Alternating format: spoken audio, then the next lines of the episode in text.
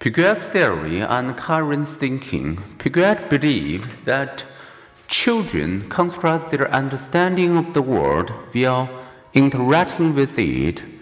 Their mind's experience spurs of change, followed by greater stability as they move from one cognitive plateau to the next.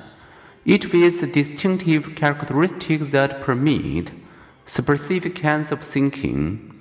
In Piaget's view, cognitive development consisted of four major stages sensorimotor, preoperational, concrete and operational, and formal operational.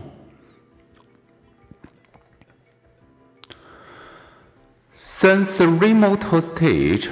In the sensorimotor stage, from birth to nearly age 2, babies take in the world through their senses and actions, through looking, hearing, touching, mouthing, and grasping.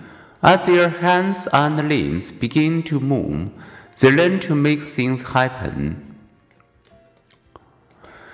Very young babies seem to live in the present. Out of sight is out of mind.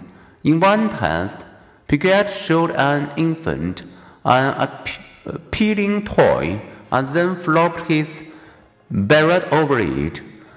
Before the age of six months, the infant acted as if the toy ceased to exist. Young infants lack objective permanence the awareness that objects continue to exist even when not perceived. By eight months, infants begin exhibiting memory for things no longer seen.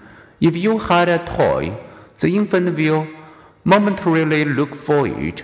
Within another month or two, the infant will look for it even after being restrained for several seconds. So does object permanence in fact blossom suddenly at eight months, much as tulips blossom in spring. Today's researchers believe object permanence unfold gradually, and they see development as more continuous than Piaget did.